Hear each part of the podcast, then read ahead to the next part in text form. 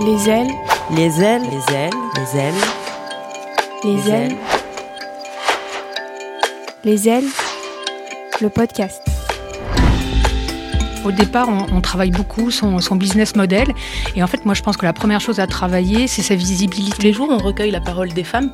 Euh, c'est notre travail de les écouter. Et ben, euh, du coup, il y avait une, une espèce de responsabilité aussi à créer leurs besoins, enfin une réponse à leurs besoins. C'est-à-dire que je pense que si je l'avais en- envisagé sous l'angle business, j'y serais peut-être jamais allée. Parce que, en fait, moi, ce qui m'intéresse, c'est de changer les choses à mon, à mon niveau. hein. Euh, Dans ce podcast, on va aller à la rencontre des ailes. Ces ailes qui ont osé se lancer. Ici, on croise les regards sur des projets qui ont du sens, avec bienveillance et enthousiasme. Ici, on raconte les rôles modèles, les obstacles de celles, mais aussi de ceux, qui, à travers l'entrepreneuriat ou le bénévolat, œuvrent pour améliorer la condition de milliers de femmes en France. Ici, on parle vrai, avec authenticité de son parcours, ses fiertés et ses difficultés. Les ailes, le podcast, est un programme créé par les L by Contrex, imaginé avec So Good et animé par moi, Pauline Griseni.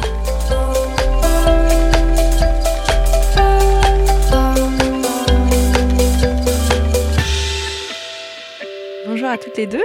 Bonjour. Je suis ravie de vous recevoir aujourd'hui. Je... On a commencé la conversation en amont et je sens qu'on a plein de choses à se dire. Sophie, je me retourne vers toi. Est-ce que tu peux te présenter et m'expliquer ton projet en quelques mots? Alors, je suis euh, Sophie Dancourt. Euh, J'ai monté un média il y a quelques années. Euh, J'avais déjà passé la cinquantaine euh, allègrement. Et mon média s'appelle J'ai piscine avec Simone. Et c'est un média qui parle aux femmes de plus de 50 ans, aux femmes actives. Euh, La Mhm. retraite n'est pas mon sujet, enfin pas encore. Ça se Ça sent dans ce que tu fais en ce moment. On en parlera. Et l'idée de déconstruire tous les stéréotypes agistes Mm. euh, qu'impactent euh, essentiellement les femmes à partir de 50 ans. Hmm, C'est un sacré sujet. Isma, je me retourne vers toi. Oui, alors euh, moi je suis donc Isma et j'ai cofondé euh, avec euh, Clémence, mon associée, euh, donc notre cabinet de conseil et de formation qui s'appelle Essence. Et euh, chez Essence, donc on accompagne les entreprises à être plus parent friendly. Donc on le fait de deux façons, directement auprès des salariés parents pour les aider à, à conjuguer les, casquettes de pro et de parents, c'est ça, les rassurer, puis les outils au quotidien. Et la deuxième façon, c'est directement auprès de l'entreprise, changer nos cultures de travail, nos cultures de, de management pour faire justement que la parentalité ne soit pas un frein aux carrières des femmes et des hommes. Et euh, chemin faisant, Ouais. nous avons rencontré donc Gaëlle de, de, de Yes We Share, Mhm. une start-up qui fabrique des chatbots. Et euh, notre expertise sur la parentalité et euh, son outil génial de, de chatbot a donné naissance à Mélie. Donc Mélie des Mélos, c'est un programme qui va accompagner les femmes à leur retour de congé maternité. Vaste sujet. Et donc, Ouais. On a pris notre bâton de pèlerin justement pour parler de ce que nous on appelle le cinquième trimestre. Donc après trois trimestres de grossesse et un trimestre de postpartum, dont on parle de plus en plus, Ouais. nous, on veut qu'on parle du cinquième trimestre, la reprise du congé maternité, pour que ça soit plus un frein aux carrières des femmes. Ah, C'est hyper intéressant. Pour essayer de mieux comprendre euh, votre euh, action, votre militantisme, est-ce que vous pourriez me raconter votre parcours avant de vous lancer dans ce projet? Sophie, je me tourne vers toi. Moi, j'avais un parcours de journaliste. Euh, J'étais journaliste euh, assez longtemps. Euh, J'ai travaillé dans, des, dans un grand groupe il y a très longtemps qui s'appelait VSD. Donc, ah bah oui, oui. Mes premières, enfin c'était le démarrage, quoi. Je crois qu'à l'époque, ça devait être le premier journal du week-end avec le avec le Figaro. Donc tu vois, c'est pas récent. Et, et j'ai fait du journalisme assez longtemps. Euh, j'ai quitté Paris à une époque et j'ai fait de la presse territoriale, qui était Mhm. un autre versant que beaucoup assimilent à de la com, mais c'était aussi une expérience Mhm. intéressante. Dans ce parcours-là, finalement, il y a un moment donné où je commençais à m'ennuyer et je commençais à chercher de la presse qui, qui parlait de mes, enfin, de, de- du moment que je vivais au moment de la cinquantaine. Oui. Et en fait, je voyais dans la Sans presse. tomber dans je- un truc. Ah bah, c'était l'enfer de- parce qu'en Mm. fait à chaque fois que j'ouvrais un magazine on me Mm. disait euh, j'avais que des injonctions négatives Ouais. euh, on coupe ses cheveux euh, c'est fini les mini jupes vous euh, vous faites de l'exercice parce que pas question de ressembler à, à une bonbonne euh, et que vous fassiez une taille euh, plus de 40 enfin j'avais toutes ces le injonctions là dimanche ou Ah, c'est ça. comment et en fait, à un moment, je me suis dit, mais euh, je me reconnaissais pas moi, mais je reconnaissais Mm. pas mes copines non plus. Mm. C'est-à-dire que je nous voyais absolument nulle part. Mm. Et jusqu'au moment où j'ai quand même pris conscience qu'en France, une femme majeure sur deux a plus de 50 ans. Et là, je me suis dit, on a un gros, gros souci. On a un gros problème de représentation. Et en fait, de ce problème de représentation, derrière, eh ben, il y a tout, tout ce qui euh, l'accorde de l'invisibilisation mm. euh, qui s'ajoute comme ça. Et, en fait, euh, ce que, le, projet d'ISMA, moi, me parle beaucoup parce qu'on on se rend compte que finalement, quand on arrive en bout de chaîne à 50 ans, on a cumulé euh, une forme d'invisibilisation qui commence très tôt. Ismat, ça te parle aussi? Oui, tout à fait. Nous, on s'est lancé euh, sur cette question euh, déjà.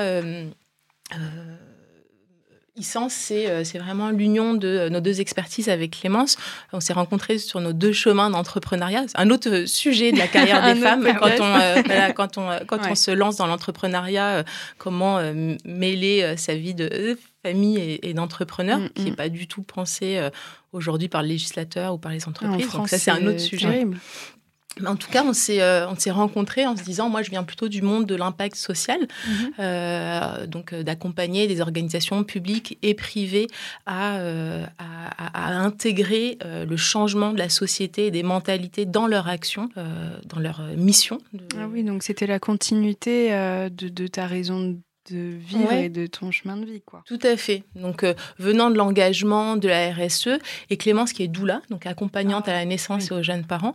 Et donc, on a décidé de mêler nos deux expertises pour, euh, pour se dire aujourd'hui, une fois sorti du cocon de l'intimité, quand on devient parent, on, on, revient à la société, on revient à l'entreprise et on s'en rend compte que... Euh, que euh, l'entreprise n'est pas du tout adaptée euh, à notre réalité mmh. qui a changé, euh, nos priorités, notre, notre gestion du temps, nos contraintes personnelles, etc.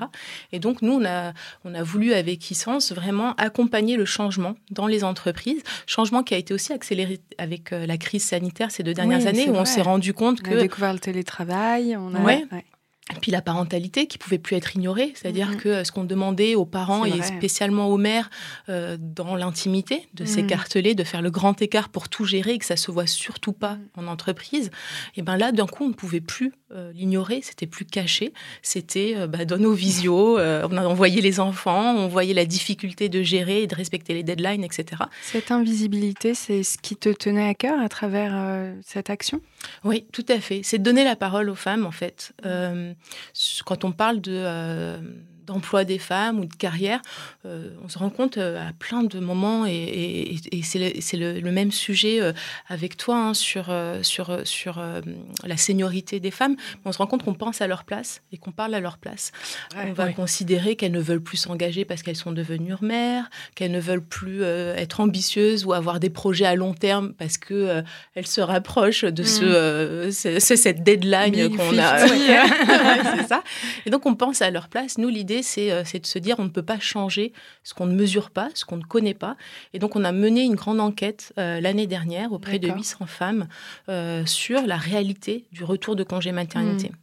Hmm. Concrètement. c'est ça. C'est-à-dire, hmm. qu'est-ce qu'elles qu'est-ce qu'elles vivent, qu'est-ce qu'elles traversent?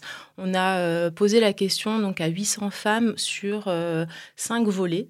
Hmm comment elles ont vécu leur congé maternité, comment elles ont vécu leur, reprise, euh, qu'est-ce que ça a pu changer sur euh, leur vécu émotionnel, physique, euh, sur la question de l'organisation et de la logistique, et puis l'impact sur leur carrière. Et sur ces cinq volets, les, réponses nous ont confortés dans l'idée qu'il bah, fallait changer.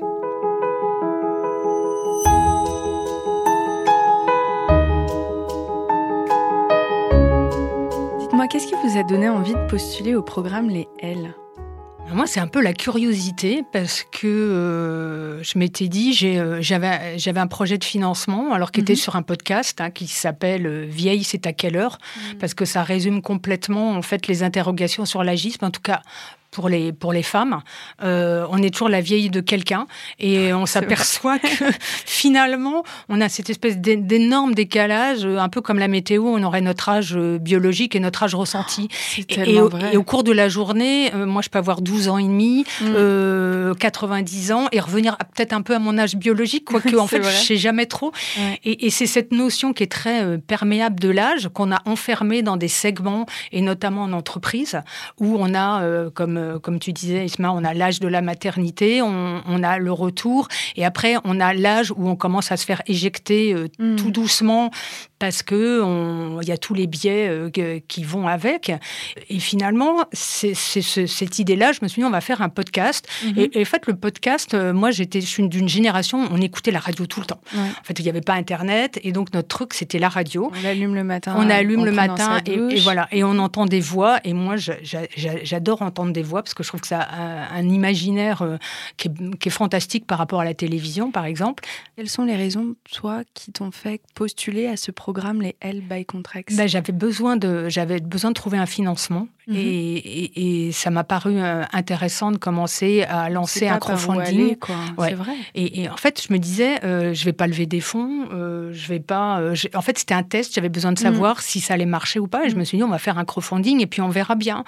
Et puis du coup, je suis rentrée comme ça dans le dans le programme Les Ailes. Et puis et puis le, projet a été a, été lauréat. Et, ce que j'aimais bien aussi dans, dans ce programme-là, c'est qu'il y avait un côté très intergénérationnel et que moi, je me retrouvais, en général, j'avais l'âge d'être toute leur mère, hein, en, mm. gros. Et je trouvais ça. Euh, une fois, ça bousculait. Et ça bousculait et ça permettait aussi de beaucoup d'échanger. Et je trouvais que c'était intéressant parce que euh, je me reconnaissais et ce que je trouvais intéressant dans le programme, c'est qu'on voyait bien que, quels que soient les âges, justement, on avait les mêmes interrogations, parfois les mêmes manques de confiance ah euh, sur nos projets parce qu'on n'a personne pour les valider. Et donc, le fait d'être dans ce programme-là, déjà, c'était une première validation.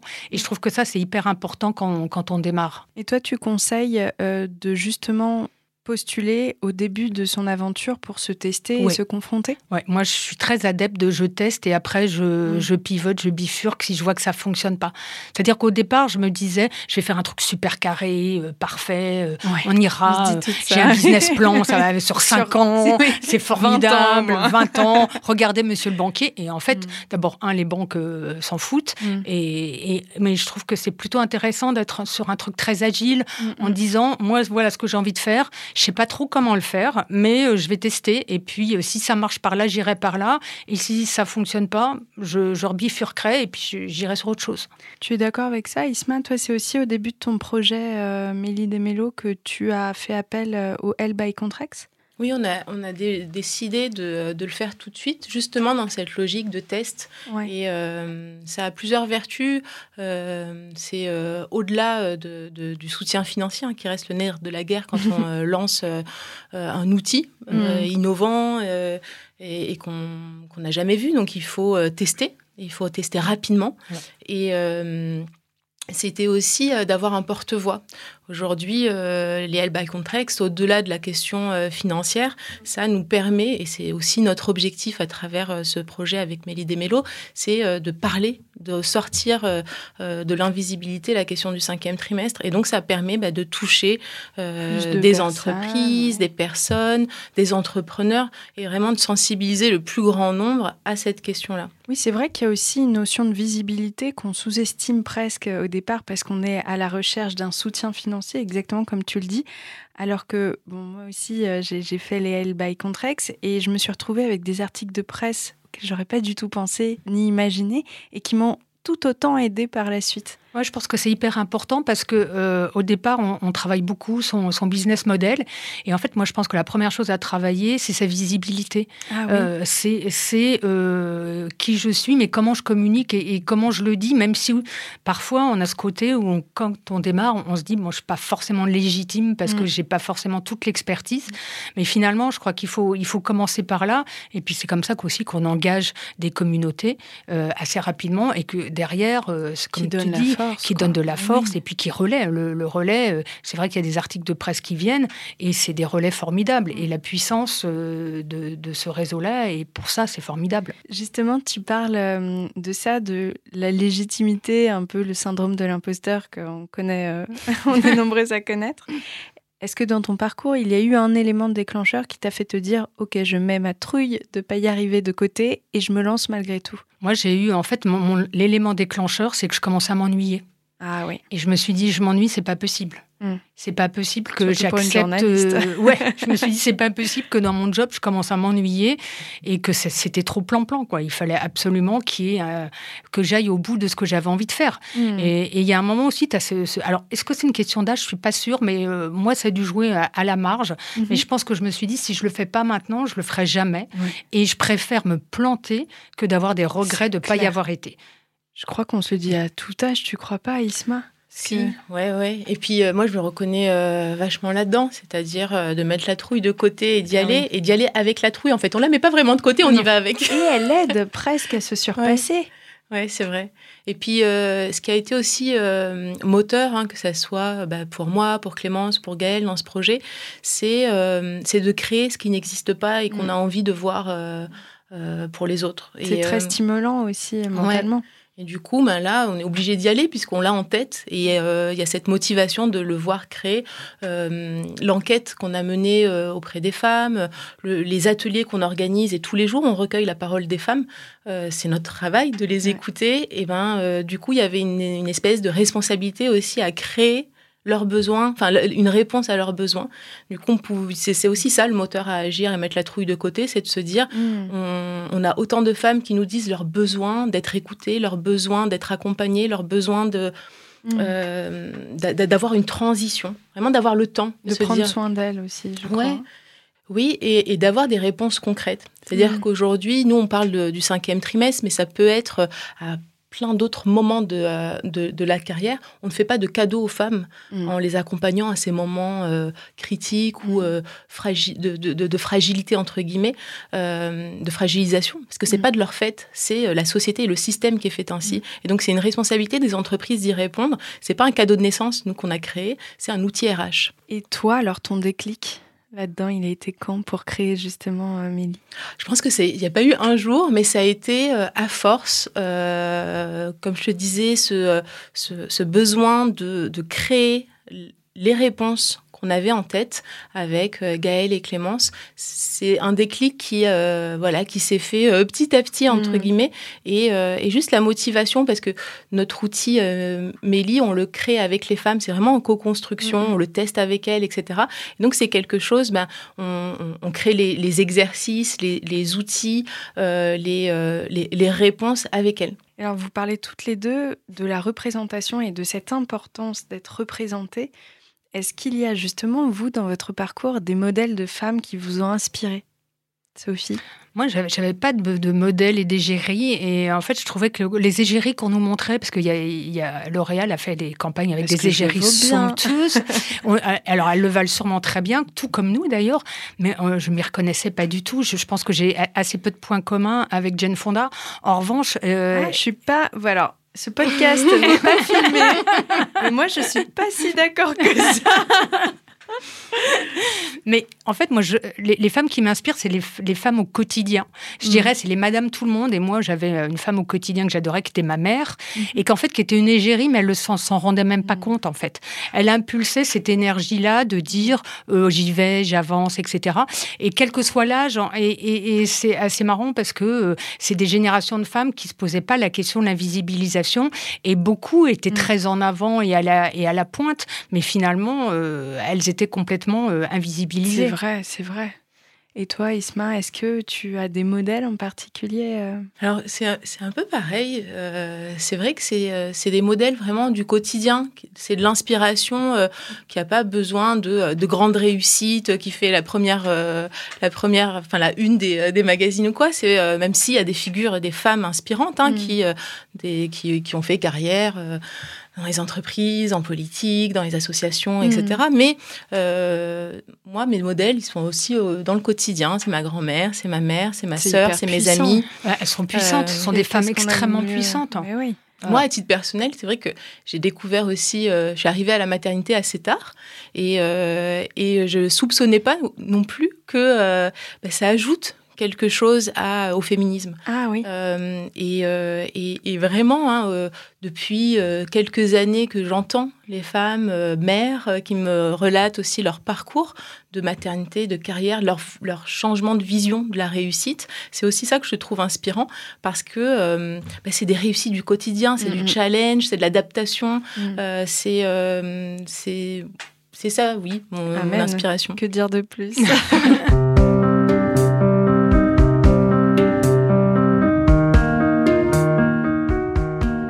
maintenant, on va parler d'un sujet lui aussi un peu tabou et pourtant si important, les échecs qu'on traverse dans son parcours d'entrepreneuse. Euh, évidemment, on en connaît toutes et c'est eux qui nous construisent aussi. Est-ce que vous avez un échec ou un frein marquant à me raconter? Alors moi, euh, c'est la première claque que je me suis prise en fait. Je sais pas si c'était l'échec le plus marquant, mais euh, moi j'ai monté pas. Ouais. moi j'ai alors moi j'ai monté ma boîte en 2019. Euh, mhm. J'ai eu une phase d'incubation dans, dans, un incubateur qui était dédié aux, jeunes médias, mhm. aux médias émergents. Et, et, je me souviens que j'ai suivi le parcours de la reconnaissance d'un média par le ministère de la Culture qui est très formaté avec un numéro de commission paritaire qui ouvrait droit à une demande de bourse d'émergence pour les jeunes médias. Et, euh, et, en fait, j'ai postulé et je me suis pris euh, la claque euh, du siècle puisqu'on m'a dit non, vous, on vous donne rien. Et moi, j'étais partie, enfin, c'était une bourse importante, hein, 50 000 euros. Ah oui. Et, et, donc, je me suis dit, bon, ils me donneront bien 30 000. Hmm. et en fait, on m'a dit non. Et, euh, et, alors en plus, alors non ça seulement, perturbe toute la alors ça m'a euh. perturbé, alors parce qu'en fait le dossier, euh, tu décris de A à Z ton projet, comment tu vas y arriver. Donc en fait quelque part c'était votre projet est pas valable, votre projet est pas reconnu. Et finalement en creusant un peu, je me suis aperçue que la claque, je m'étais prise dans un comité où il y avait quand même beaucoup d'hommes et dont un qui était un expert assez misogyne. et oh je crois que dans mon dossier j'écrivais féministe toutes les trois lignes. et donc je me suis dit, OK, non seulement je vais. Alors, j'écris une lettre très enflammée en disant, euh, Monsieur le directeur des industries culturelles, euh, je, je pense que c'est un vrai scandale. J'ai argumenté. Mmh, Évidemment, on ne me répond pas, mais ça défoule. Journaliste. Et, hein. voilà. et l'année suivante, j'ai repostulé et évidemment, j'ai gommé quelques euh, mmh. mots féministes que j'ai enrobés différemment. je ne sais pas si c'était le même expert, mais cette fois-ci, ça a fonctionné. Comme quoi, c'est fou. Il hein. faut en parler parce que c'est une réalité. Mais c'est une vraie réalité. Mmh. Et, et, moi, on est très tout feu tout flamme, on pense qu'on va être, euh, on va être suivi parce que comme on a l'énergie pour le faire, voilà, y crois donc tu dis bah les autres vont se dire ah bah oui c'est évident. Et en fait là pas du tout. Ouais. Donc, en fait, j'étais euh, barrée euh, sur mon projet, non seulement, mais aussi sur mon, mes chiffres. C'est pour ça que je parlais de business plan tout à mmh. l'heure, où on nous sait faire des business plans à, plusieurs années. Mmh. Et là, je me suis dit, alors non seulement euh, je suis mauvaise sur mon projet, je suis nulle en comptabilité, en tout cas, il me manque plein de compartiments dans mmh. mon jeu. Et en fait, là, j'aurais pu m'arrêter parce que j'aurais pu me dire, je sors pas d'une école de mm. commerce, j'ai pas le bon cursus, j'ai pas le bon truc. Et je me suis dit, je m'en fous, je vais y aller. Oui, c'est ça qui est hyper intéressant. C'est hum, souvent quand on se prend une grande claque, euh, comme tu le disais, on se remet beaucoup en question, on se dit ok c'est pas pour moi. Là tu as cherché à revenir un peu sur le ring en retravaillant ouais, j'ai euh, retravaillé ton tout. projet et ça t'a poussé peut-être à, faire un projet encore plus solide? Ouais, et je pense que j'ai retravaillé, je me suis dit ok je suis pas bonne euh, sur tel et tel secteur, je vais y aller, euh, je vais y passer plus de temps. Parce qu'il y avait peut-être un fond de vérité, sur, en tout cas sur la partie chiffrée. Et toi Isma? Je réfléchis. Alors, lequel, lequel? Et en même temps, en fait, c'est marrant parce que les, échecs, ou ce qu'on pense être des échecs sur le coup, en tout cas, euh, il y en a plein. Mm. Euh, mais il n'y en a pas un marquant. Mais ce qui me vient, alors tu me diras si ça répond à côté, hein, mais c'est euh, la difficulté quand on est à son compte. Et moi, mm-hmm. j'ai la chance, on est deux avec Clémence, mm. mais il y a quand même les mêmes difficultés d'entreprendre. Euh, mais la difficulté, c'est euh, les variations d'énergie et de motivation ah et de confiance. Ça, c'est universel. Euh, c'est des petites claques, c'est des petits échecs fréquents, mm. réguliers, mm. qui qu'il faut surmonter à chaque fois. Et c'est ça peut-être moi que je trouve le plus difficile. Et aussi bah, qu'on a euh, appris toutes les deux à, surmonter, mais à reconnaître et, à accepter, et puis à, avancer avec ça. Mais euh, oui, euh, parfois, on ne sait pas pourquoi, il y a un nom. Un refus, un, devis qui est voilà ou un, concours. Enfin bref, quelque chose qui ne fonctionne pas, un petit grain comme ça qui qui, qui vient bah, se décourager et puis pendant quelques jours on se retrouve down et on se dit on se remet tout en question et on s'est dit on n'est pas fait pour ça, c'est trop difficile, etc. Et c'est ça le plus difficile, c'est d'arriver à accepter que euh, entrepreneur euh, à succès ça veut pas dire euh, tout gagner défoncer les portes oui c'est important de le dire. C'est important de parler de ça. c'est important de pas toujours nous montrer des modèles de réussite. Alors on, on, nous montre des modèles de réussite mais derrière ce qui est intéressant c'est toute la partie souterraine de savoir quand tu as pensé abandonner parce que je pense que Enfin, je pense que tous les gens qui, sont entrepreneurs ont tous à un moment donné dit euh, c'est pas pour moi, je vais lâcher le truc. Sauf que derrière, tu as toujours un petit truc qui fait mais non, ton projet, il est bon, je suis sûr, et tu, et tu repars. Mais euh, ce que tu dis, Isma, c'est ces journées où tu es un peu down, où tu reçois la, une réponse négative, et c'était pas le jour où tu avais envie, où tu avais, besoin justement d'avoir quelque chose qui valide en fait euh, ben, ton mm. projet, et puis tu l'as pas. Puis tu apprends aussi à, à, aller chercher les victoires. Te dire, mm. bon, ben, soit tu, tu, vas les regarder alors que tu t'es passé un peu vite, tu te dis ok maintenant parce qu'il y a quand même ça qui est ouvert, euh, ça mm. qui a marché, donc te réjouir de ce que t'as pas vraiment vu ou ce que t'as pas vraiment apprécié. Ouais, la gratitude pour les petites choses. C'est ça. Mm. Et puis aussi d'aller vraiment chercher les victoires en disant bon bah allez euh, euh, un nouvel objectif, c'est pas grave, on met ça de côté et puis euh, on, on, va aller chercher une autre victoire quoi. Moi en général, je m'autorise à pleurer et à chouiner un jour, voire appeler ma mère pour me plaindre. et le lendemain, je suis revenue en mode allez maintenant tu défonces tout. Mais il y a quand même ce jour de sas que je trouve nécessaire ouais, parce que ah, je pense, Ouais, mais je pense qu'il faut qu'on soit. Enfin, je trouve qu'on est très dur avec euh, nous-mêmes. Je pense qu'on est trop exigeante. Mm. Euh, même si euh, on a raison sur les buts à atteindre, mais je pense qu'il faut qu'on se qu'on se poupoune un, peu. un peu. Ah ouais, il faut qu'on faut qu'on se poupoune un peu, non, parce que sans ça, personne ne le fera. Puis c'est des compétences aussi. c'est une compétence, c'est vrai, hein, de, bah, de passer outre, d'apprendre à se faire confiance, etc. Mm. en, en, gagnant en maturité, en bah expérience, et on apprend aussi à avoir dans sa petite besace, sa petite boîte à outils personnalisée de ce qu'est-ce qui fait du bien, qu'est-ce qui réconforte, qu'est-ce qui motive, etc. Puis on va aller chercher. Moi, j'ai voilà mon, petit, mon petit, ma petite boîte avec euh, des activités, des personnes à appeler, ah des choses à lire ou quoi pour euh, bah, retrouver un peu le mojo.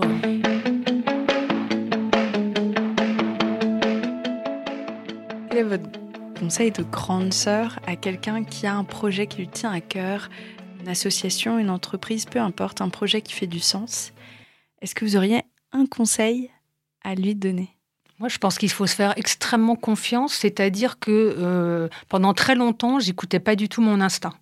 Euh, j'avais euh, la phase euh, du cerveau qui disait on va rationaliser, colonne A négatif, colonne B positif, et tu vas et tu marques tout. Et ah finalement, je pense que si tu as, si as un vrai projet et si tu as cet instinct-là, moi je pense qu'il faut suivre son intuition, il mm. faut y aller.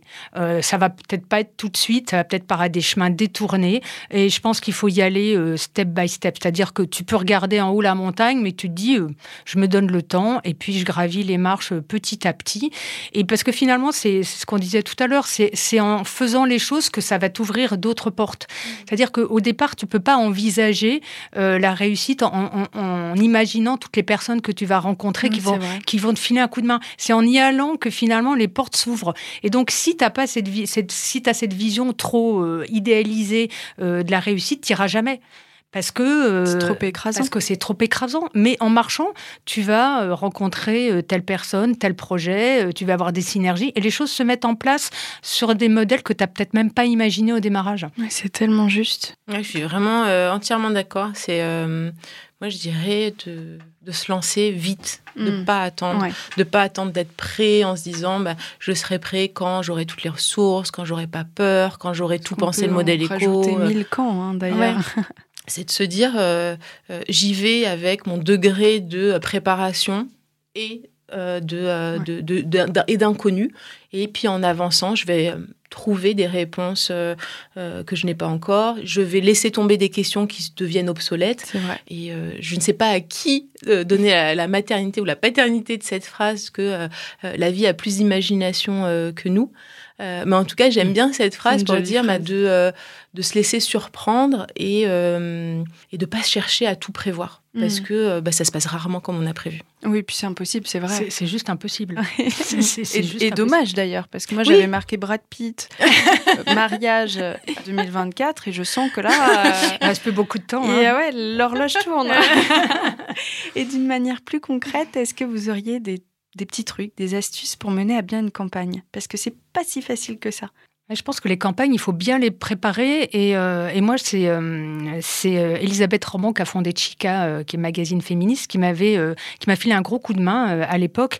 et j'ai retenu ça de ce qu'elle me disait, c'est qu'il faut bien penser qu'on a plusieurs cercles à impacter. Mmh. Et que quand tu démarres, avant même d'ouvrir ton crowdfunding, il faut que tu aies ton cercle très proche de famille et d'amis qui, le jour où tu vas ouvrir ton crowdfunding, vont mettre l'argent tout de suite. D'accord. Parce que... Euh, pour l'impulsion. Pour l'impulsion, et comme disait Elisabeth, c'est, ça donne plus envie de rentrer dans un resto où il y a déjà du monde que dans un resto vide. C'est vrai, hein. de le préparer en amont, euh, euh, enfin de le préparer, euh, c'est très important de l'anticiper, d'avoir un plan, d'avoir une stratégie quand même. Mm.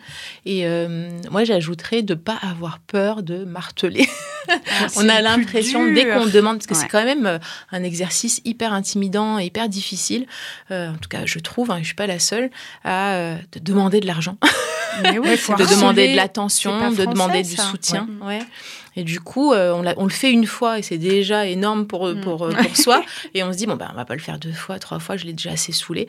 Et en fait, non, il faut ne, vraiment euh, ne pas avoir peur de marteler parce que nous, on était vraiment surpris du nombre de gens qui disaient, alors qu'on leur avait envoyé cinq fois le message, parlé trois fois, etc., de dire ah mais oui mais j'ai pas eu le temps ou ah mais j'avais pas compris tout à fait ça ou, ah j'attendais plus tard. ouais. Mm. Et donc il faut vraiment en parler, reparler et re-reparler à tout le monde, à chaque instant. C'est vraiment du matin au soir et à toutes les personnes parce qu'on ne sait pas qui va nous aider.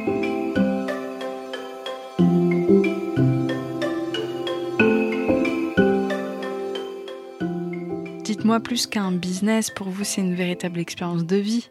Ah bah carrément. C'est, euh, c'est-à-dire que je pense que si je l'avais envisagé sous l'angle business, je serais peut-être jamais allé. Parce que, en fait, moi, ce qui m'intéresse, c'est de changer les choses à mon, à mon niveau. Hein. Euh, j'ai envie, enfin, j'aimerais bien que tout change, mais euh, je suis, mm. comme je crois pas au Père Noël, je pense que on apporte une petite goutte et je trouve que c'est ce qui est intéressant, c'est de pouvoir impacter les gens et d'avoir et de le voir, c'est-à-dire mm. que de voir que les choses changent petit à petit. Et quand on parlait tout à l'heure, moi, quand j'ai commencé à parler de GPC avec Simone, les gens me disaient Mais euh, je comprends pas, c'est quoi ton truc avec les femmes de 50 ans euh, Elles sont ménopausées, euh, elles servent à rien. non, mais en gros, c'est ça, c'est vraiment les clichés. Ben, on, est toujours un peu là-dedans. Mais je disais Si, il y a un vrai souci, vous vous rendez pas compte Il y a un double standard du vieillissement. les hommes sont magnifiques et charismatiques. Quand ils mm. passent la cinquantaine, les femmes sont décrépites. Donc, je veux dire, il y a un problème, ne serait-ce que dans les représentations physiques. Et, et je pense que l'idée, c'était vraiment de changer les choses parce qu'il y a aussi l'idée que c'est pas seulement pour les femmes de cette génération-là, c'est pour toutes nos filles. Mm. Moi, je suis, quand je vois des filles euh, qui ont une trentaine d'années qui viennent me dire ah, j'ai deux cheveux blancs, c'est l'enfer, t'as vu, je fais quoi? Euh, C'est pas possible. Mm. Ouais, c'est tellement juste. Et toi, Isma? Oui, c'est vraiment un engagement féministe. Il prend aujourd'hui euh, ce visage-là, ce, combat, ces outils, mais, mais demain, ça pourra changer. Et ce qui restera, c'est ça, c'est l'envie de changer les choses concrètement pour, euh, pour les femmes. Et cet impact positif que vous avez sur les autres, est-ce qu'il se... Il agit aussi sur vous? Est-ce que votre projet militant a eu un impact positif sur vous?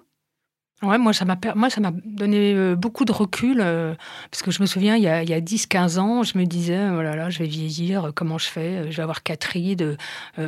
et en fait, je me dis aujourd'hui, que euh, le vieillissement est une chance et une opportunité euh, de, de, faire plein d'autres choses qu'on n'a pas eu le temps de faire. Et je pense que c'est une deuxième partie de vie extrêmement importante et qu'il faut la valoriser. Et moi, je, enfin, moi, je suis l'exemple de quelqu'un qui, qui fait un switch complet mm. avec euh, pas, pas 80% des compétences. Genre, je crois que j'en avais 10 quand je me suis lancée. Et donc, je me dis, mais c'est vachement positif parce que du coup, euh, on peut avancer, on peut se ôter toutes les limites qu'on se met. Et je pense que les femmes s'en mettent énormément. Et surtout en vieillissant, moi, j'ai rencontré plein de femmes qui disaient, non, mais tu sais, à mon âge, pour moi, c'est foutu. Et, moi, cette phrase-là, je veux plus l'entendre. Moi, je voudrais qu'on dise, bah, à mon âge, c'est génial, j'ai monté ma boîte, euh, je vais aller faire le tour du monde, euh, j'ai laissé mes gamins maintenant, euh, c'est ma deuxième partie de vie. Oui, c'est presque jouissif. C'est bah, jouissif parce que normalement, tu n'as plus l'éducation des enfants, mm. enfin, en, principe. tu as encore beaucoup le care des mm. parents et beaux-parents, ça, c'est encore autre chose. Mais en tout cas, il y a une grande liberté qui s'opère à ce moment-là. Et c'est justement à ce moment-là que la société te dit Ah bah non, tu n'as plus d'utilité sociale parce que tu es plus mère. Alors, ce qui est génial et ce qui rapproche de, la démarche d'ISMA, c'est que quand tu as des enfants, ah ben, on est désolé pour les carrières. Et quand tu et quand ah et quand et quand as plus d'enfants, on dit ah bah désolé pour la carrière. Donc c'est en fait c'est quoi le bon moment? Il y en a en fait il y en a pas. C'est vrai, hein, c'est ça qui est difficile, euh, c'est que les injonctions sur euh, la réussite des femmes, la carrière des femmes, euh, le professionnalisme des femmes, en fait, il n'y a pas de moment parce que on est jeune diplômé, formé, on a quelques années pour performer, on attend que ça de nous. Ensuite, mm. on a des enfants, on devient un peu le, le boulet qui est absent, qui qui a plus le temps, qui a plus qui a plus l'envie, qui a plus la priorité du travail, etc. Et puis ensuite, ben voilà, on est bonne pour la case euh, euh, de plus en plus tôt parce que euh, être considéré à 40-45 ans comme senior qui n'a pas de qui a pas d'horizon dans l'entreprise. Donc moi, vraiment, ce qui, pour répondre à ta question sur l'impact, c'est de se dire, de se lâcher la grappe mm. et de définir à chaque période ce qui, ce qui est important pour nous, ses priorités, mm. et que ça peut varier. C'est-à-dire que l'ambition, la, réussite n'a pas forcément la même définition à 20 ans, 30 ans, 40 ans, 50 ans, 60 ans. Et, et puis, au-delà de l'âge, ça peut varier d'un mois à l'autre, mm. d'une année à l'autre, et c'est OK, et c'est à l'entreprise de s'adapter. Ça fait tellement de bien de l'entendre. Ça fait tellement de bien de se réunir et d'en discuter et de se rendre compte à quel point c'est universel aussi ce que tu dis. Mm. Bon, alors la question à 10 000. Et si c'était à refaire, Isma? Bah, Alors, est-ce que je dirais tout pareil? Euh, Je dirais, euh, bah, je me lâcherais la grappe plus tôt. Si c'était à refaire, euh, je, j'aimerais que le déclic sur la confiance, l'envie, se lâcher mm. la grappe vienne plus tôt. Et c'est pour ça aussi que, que je le conseille à toutes, quel que soit l'âge d'ailleurs, hein, parce que mm. c'est se lancer vite, dès mm. qu'on en a envie. Hein. Se faire confiance et faire confiance en la vie. Ouais, mais pour répondre à ta question, moi je crois que j'irai plus vite et plus fort. Mmh. Euh, j'ai beaucoup. Euh, en fait, j'hésitais, j'hésitais beaucoup pas sur le projet et sur ce que je pensais, mais par en disant non, mais euh, on va on va me trouver trop ceci, pas assez expérimenté, pas assez entrepreneuse, j'avais pas les codes. Et en fait, je me dis mais on s'en fout des codes quoi. et, aujourd'hui, je recommencerai en me disant je m'en fous des codes et, je me débarrasse de, de tout ce toute cette espèce d'attirail euh, qui est très encombrant finalement. Et ce qui donne aussi beaucoup de force, c'est de le faire à plusieurs. Alors moi, euh, évidemment, j'ai mon associé, donc on est, euh, on est toujours deux. Mais au-delà, c'est vraiment les partenariats. Euh, là, pour le projet Méli, c'est avec Gaël de Yes Wisher. On a lancé d'autres initiatives comme le Parental Challenge pour changer les choses en entreprise avec Selma Elmoussi et Judith Aquin. Donc c'est vraiment d'aller chercher hmm. d'autres femmes, d'autres professionnels. Alors il se trouve que c'est que des femmes, mais évidemment, c'est pas, une condition. C'est pas une condition euh, obligatoire, mais il se trouve qu'on s'est aussi entouré d'autres professionnels, d'autres femmes engagées pour changer euh, ce marché du travail, tout simplement. Trouver sa petite bande de mm. cœur. Merci beaucoup à toutes les deux, c'était juste passionnant. Et je pense que ça résonnera chez beaucoup et surtout que ça motivera plus d'une. Merci beaucoup. Merci beaucoup.